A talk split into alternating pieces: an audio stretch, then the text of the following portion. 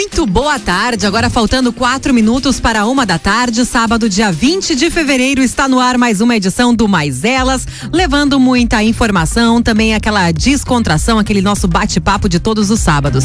Oferecimento: Festival Cultural Teutônia. Não perca neste final de semana o Festival Cultural de Teutônia. Hoje, sábado, dia 20, amanhã, domingo, dia 21 de fevereiro ainda, pelo facebook.com/barra Festival Cultural de Teutônia.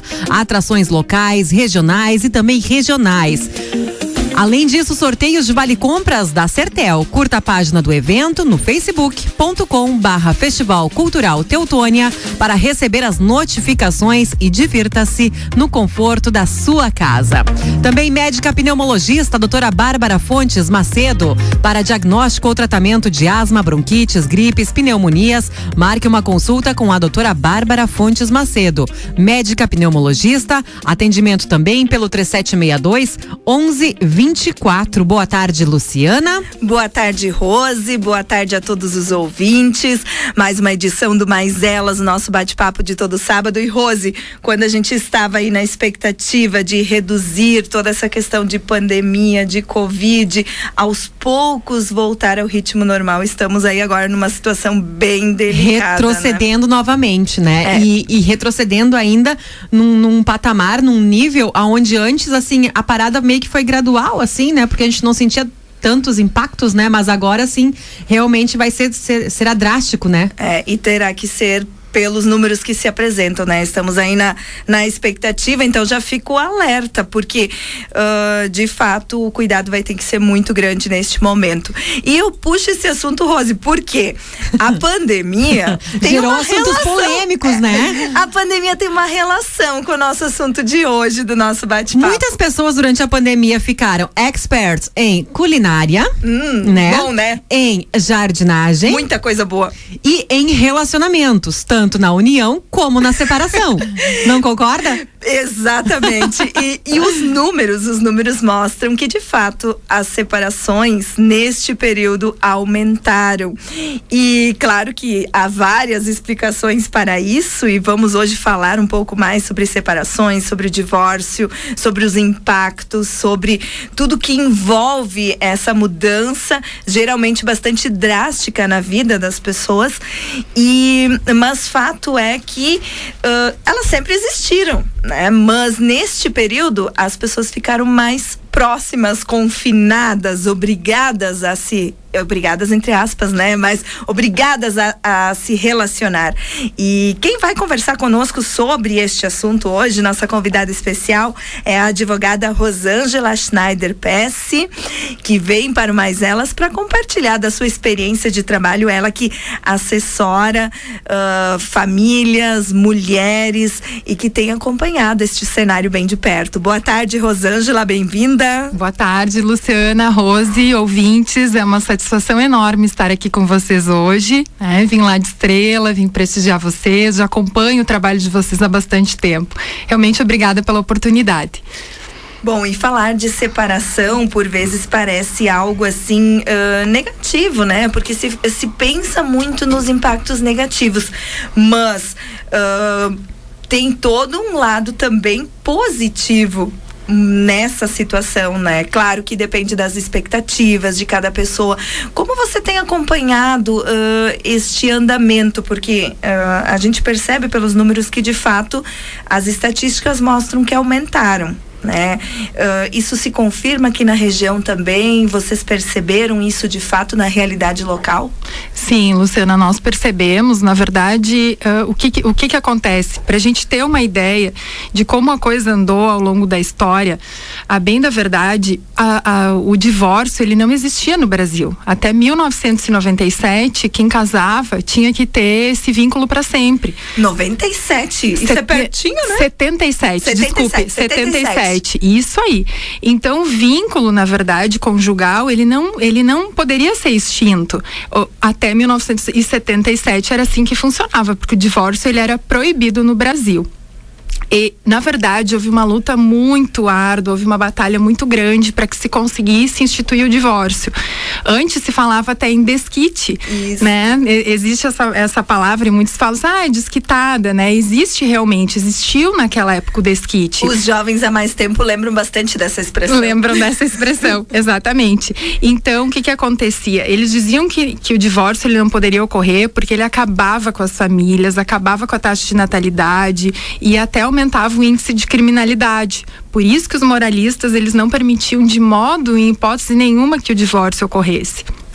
Foi com a emenda constitucional 9 de 77 que o divórcio foi instituído no Brasil. Só que aí, Luciano, outro detalhe. Se fala muito na questão ainda, e você também utilizou corretamente a palavra separação. O divórcio, ele era antecedido da separação, porque era uma espécie de estágio probatório que os casais tinham que passar. Para tu teres ideia, bem antigamente, o, os casais eles passavam por esse período como se fosse, como eu disse, um estágio probatório. Para ver se de fato, de fato eles queriam que separar. tinham que se separar. Então tu tinhas que comprovar três anos de separação, Tudo isso. tudo isso e mais cinco anos de separação de fato. Então não era bem assim. E mesmo com a lei do divórcio, que foi lá em 77 que comentamos, também só podia se divorciar uma vez. Ou seja, no momento que o casal se divorciasse, ele só podia se divorciar uma vez e casar somente uma vez. Então, o que, que acontecia? As pessoas viviam muito na informalidade, porque não acontecia essa proteção tal como temos hoje, que é a proteção à união estável, aos relacionamentos. Inclusive, hoje nós temos contratos de namoro regulamentando essas situações. Porque o que prevalece hoje é a vontade das famílias, é Mas a vontade e aí, do e aí ser. como é que acontecia se as, se as pessoas se separavam e, e se uniam com outro com outra pessoa e como é que ficava com os bens e essa, e essa É, era é uma bagunça, né? Era uma bagunça. Na verdade, a divisão dos bens ela acontecia, Rose. A divisão dos bens, sim, só que não poderia casar novamente. Então, qual a proteção que as famílias tinham, né? É, o que, que se diz que a vontade do, do, do- ser humano não era preservada. O Estado regulamentava muito isso e havia também uma constante influência religiosa naquele período. Pois, como eu comentei, eles achavam que o divórcio fosse dissolver as famílias. E aumentar- outra coisa que eu tava pensando agora, enquanto tu falava sobre famílias, a questão das crianças, né? Família, ah, né, casais com filhos envolvidos, a guarda e, e os deveres, né, e as As responsabilidades. responsabilidades. É, hoje, hoje nós temos várias leis, né, Rose, que regulamentam isso. Tem a questão da guarda, inclusive a guarda compartilhada, nós vamos falar daqui a pouquinho sobre isso, né? Ela é lei agora, ela é regra no Brasil. Mesmo os casais em processo de divórcio litigioso, a guarda compartilhada é a regra, a não ser que realmente haja um impeditivo para que aquele pai ou aquela mãe não possa exercer a guarda compartilhada ou que não queira. Mas a partir de 2014 é regra no Brasil, a guarda compartilhada é regra, né? Mesmo que tenha o processo litigioso envolvendo o casal, a guarda compartilhada, o que que se preserva? É o melhor interesse da criança. Sempre, em todas as hipóteses, é o melhor interesse da criança que prevalece. E com a pandemia, como você bem comentou, se percebeu realmente ah, ali no- nos meses em que as coisas retomaram, depois de julho, agosto, um aumento do número de, de divórcios, né? Por quê? Porque o pessoal realmente, naquele período de confinamento, também não pôde buscar auxílio, tanto em cartórios quanto o Poder Judiciário, porque ambos estavam com essas restrições, né? Ah, Veio o período posterior que, que reduziu um pouco essas restrições e limitações, as pessoas começaram a buscar ajuda, né? Seja até ajuda ah, profissional na área psicológica, seja uma ajuda no limite crítico, digamos assim, que é para um divórcio. Só que a gente sabe, né, Luciana, Rose, ouvintes, que o divórcio não precisa ser uma batalha, uma guerra, né? Tem tantas formas de se resolver. A gente lá no escritório busca muito o acordo, o consenso, a conversa. Se faz muito ainda o divórcio consensual. Na minha opinião, né, e na opinião de vários colegas, ainda é a melhor alternativa. Então hoje a, a questão do divórcio e da separação se dão juntos, vamos Sim. dizer. É possível fazer. Tudo isso mudou quando você antes falou das Mudou, exatamente. Faz Eu vou te dizer tempo. aqui, isso com a emenda constitucional 66 de 2010, foi insti- 2010. e isso foi instituído o divórcio direto no Brasil. Foi uma coroação, na verdade, para o divórcio. Mas antes disso, é bom lembrar que a Constituição Federal também nos permitiu. Lembra que eu comentei antes que o divórcio ele era permitido só uma vez? 2010 foi com a Constituição Federal de 88 que se permitiu de se divorciar e casar quantas vezes fosse necessário. Mas desde que fosse divorciado da, da relação anterior. Mas ainda tinha o um requisito, Luciana. Qual que era o requisito? O requisito era comprovar a separação judicial por mais de um ano ou a separação de fato por mais de dois. Por isso que ainda se fala, porque até 2010 era assim que se tratava a separação. Tanto que muitos ainda utilizam, né, como Estado civil, separado judicialmente. Por isso que tinha esta expressão. Só com a emenda constitucional 66 de 2010 2010 que se deu o divórcio direto no Brasil. Antes não era assim. Você falou ali da nomenclatura e me surgiu uma curiosidade. Uh, quando eu for preencher um documento e eu sou divorciada, eu preciso colocar que eu sou divorciada? Sim, isso divorciada. Vale, isso vale tanto para o sexo feminino quanto para o masculino, porque uma vez eu escutei alguém dizer assim, ó, que o marido não precisa dizer para todo mundo que ele é divorciado, o homem, né? E a mulher não, vai ter que carregar sempre, principalmente quando há mudança de nome, né? Que ela vai ter que carregar sempre aquele documento para cima e para baixo para comprovar e para provar que ela é divorciada. É, na verdade, o que que acontece, Rose e ouvintes? Uh, esse, essa regra vale para ambos, né? Tanto homem quanto mulher. Uh, os dois est estarão na condição de divorciados. E o que que acontece? Uma vez a mulher, eh, ela pode adotar o nome do marido, né? Ela pode fazer a retirada do sobrenome do marido ou manter. Tem casais, por exemplo, eu atendo, que consensualmente eles optam por manter uh, o sobrenome, né? Poxa, vivi 30 anos com ele, todo mundo me conhece reconhece como tal o sobrenome. Fica estranho também de uma hora para outra, a pessoa perde a sua identidade, então é bastante complicado. Passou mais tempo, né, com um sobrenome do que o outro, do né? Do que o outro, exatamente, Rose. Mas o que que acontece? Não é regra que um tenha que ser, não há essa distinção, realmente, não, isso não existe. E o documento, ele é alterado, fica gravado no, no cartório, né, de registro de pessoas naturais, ali fica gravado, toda vez que você vai retirar uma certidão, vai aparecer a condição de divorciado. Eu posso me casar casar hoje e me divorciar amanhã, né? Quem, quem tem, existe hoje essa opção, né? E aí passa de divorciado para casado se casar novamente. Exatamente, muda essa condição, perfeitamente. Mas não passa para solteiro. Mas não passa nunca mais para solteiro. Por isso que se nas diz... redes sociais. É, é. É, é, estado de espírito, né, Rose? É. é pode ser casado e ser solteiro também? Exatamente. e um detalhe importante, Rose. Eu quero só, antes, antes a gente continuar, os nossos ouvintes, as nossas ouvintes, quem tiver alguma dúvida, quem está nos ouvindo em casa aí, pode contribuir, pode mandar o seu questionamento, a sua pergunta uh, para o nosso WhatsApp, o 995 749 969. Eu acho que tem bastante gente com bastante dúvidas, né? Porque é assunto polêmico. Então, este é o momento para a gente tirar as nossas dúvidas aqui com a doutora. Nós, uh, nós vamos dar prioridade para os ouvintes, né? Mas pergunta vamos. não vai faltar Perguntas, aqui, Rose. Né? Tem mais de 30 aqui para fazer. As que estão anotadas e as que estão na cabeça, as né? Que estão na cabeça. Agora nós cortamos Sim, o raciocínio não, não. dela. Vamos vai ver lá. se ela vai lembrar. Bom, vamos lá. Na verdade, Rose e Luciana, sempre vão haver pessoas casando, pessoas se divorciando, né? Eu li, inclusive, uma notícia recente da, da revista A Época que fala que até o número de casamentos aumentou. Ao passo que aumentou o número de divórcios, também aumentou o número de casamentos. Não quer dizer que as pessoas não casam mais, não. elas apenas separam mais. Exatamente, porque inclusive essa semana eu fui ao cartório uh, regularizar alguns documentos para clientes, eu vi dois casamentos acontecendo, né? Acontecendo da forma presencial, claro, com toda a segurança devido à pandemia da Covid, mas já estavam acontecendo. E isso também, o que, que contribuiu para aumentar o número de casamentos? Vamos dizer assim, houve um provimento uh, número 100 de 2020 que facilitou os casamentos, porque agora pode se casar online, sabia disso? Uau! Pode, tem o drive-thru, sim, tem várias, tem várias questões que melhoraram. Lá pelas tantas a gente fala Mas sobre isso. Mas isso em função do Covid? Em função da Covid. Uhum. Porque uh, se viu uma certa uh, redução na busca por esse serviço, tanto é que para as pessoas comprarem imóveis, regularizar, também estavam um pouco né, restritas. Então, com este provimento, uh, houve a, a intrusão, inclusão da plataforma e-notariado que facilitou isso. Por exemplo, Tive um cliente outro dia lá dos Estados Unidos, valendo-se dessa plataforma e notariado, ele firmou a documentação, uh, fez uma videoconferência com o tabelião daqui, né, e firmou o documento através de um, de um token, né, de uma assinatura judicial, que é fornecida gratuitamente pelos cartórios, né. Agora eu estava aqui refletindo,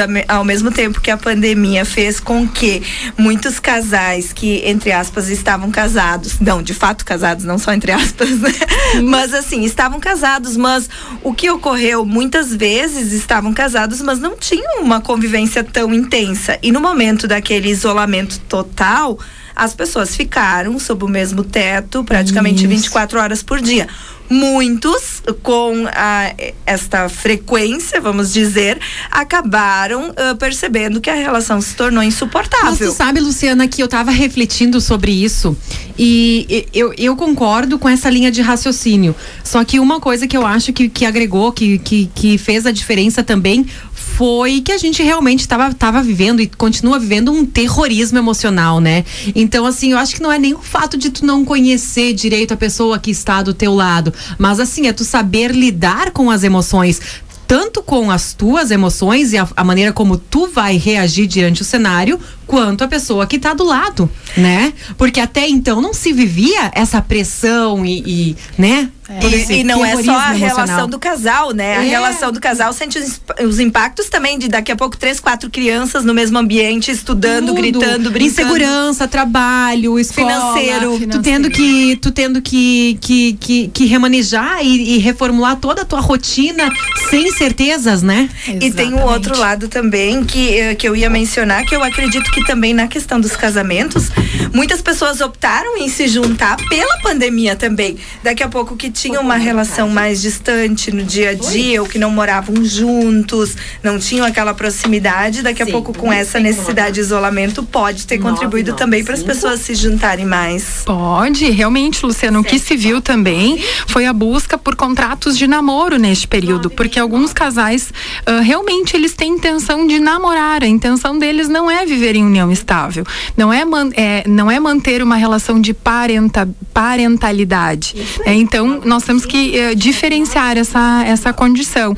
Porque o, o que que acontecia? Eu, eu, por exemplo, tenho, vamos dar um exemplo, eu sou casada com você, tá? A gente gostaria de viver juntos, né? Mas a gente não gostaria de, eu gostaria de te dar presentes, né? Mas a gente só quer namorar. Então por isso que se fala hoje também em contrato de namoro e com a pandemia nós nós vivemos juntos sob o mesmo teto, o que não constitui união estável. Não constitui. Não constitui. Não constitui. Só que veja bem, Luciana, é uma linha muito tênue entre o namoro e a união estável. Pois é, eu ia te questionar. Então, Isso. esse contrato de namoro, ele vem para afastar a requisição de união estável, por exemplo. Desde que haja vontade de ambas as de partes. Ambos. Exatamente. Isso que precisa ficar bem claro, porque o Mas que, que acontece? é uma coisa nova? É uma coisa não... nova, exatamente. Uh, porque na verdade o que, que se pensava? Procura?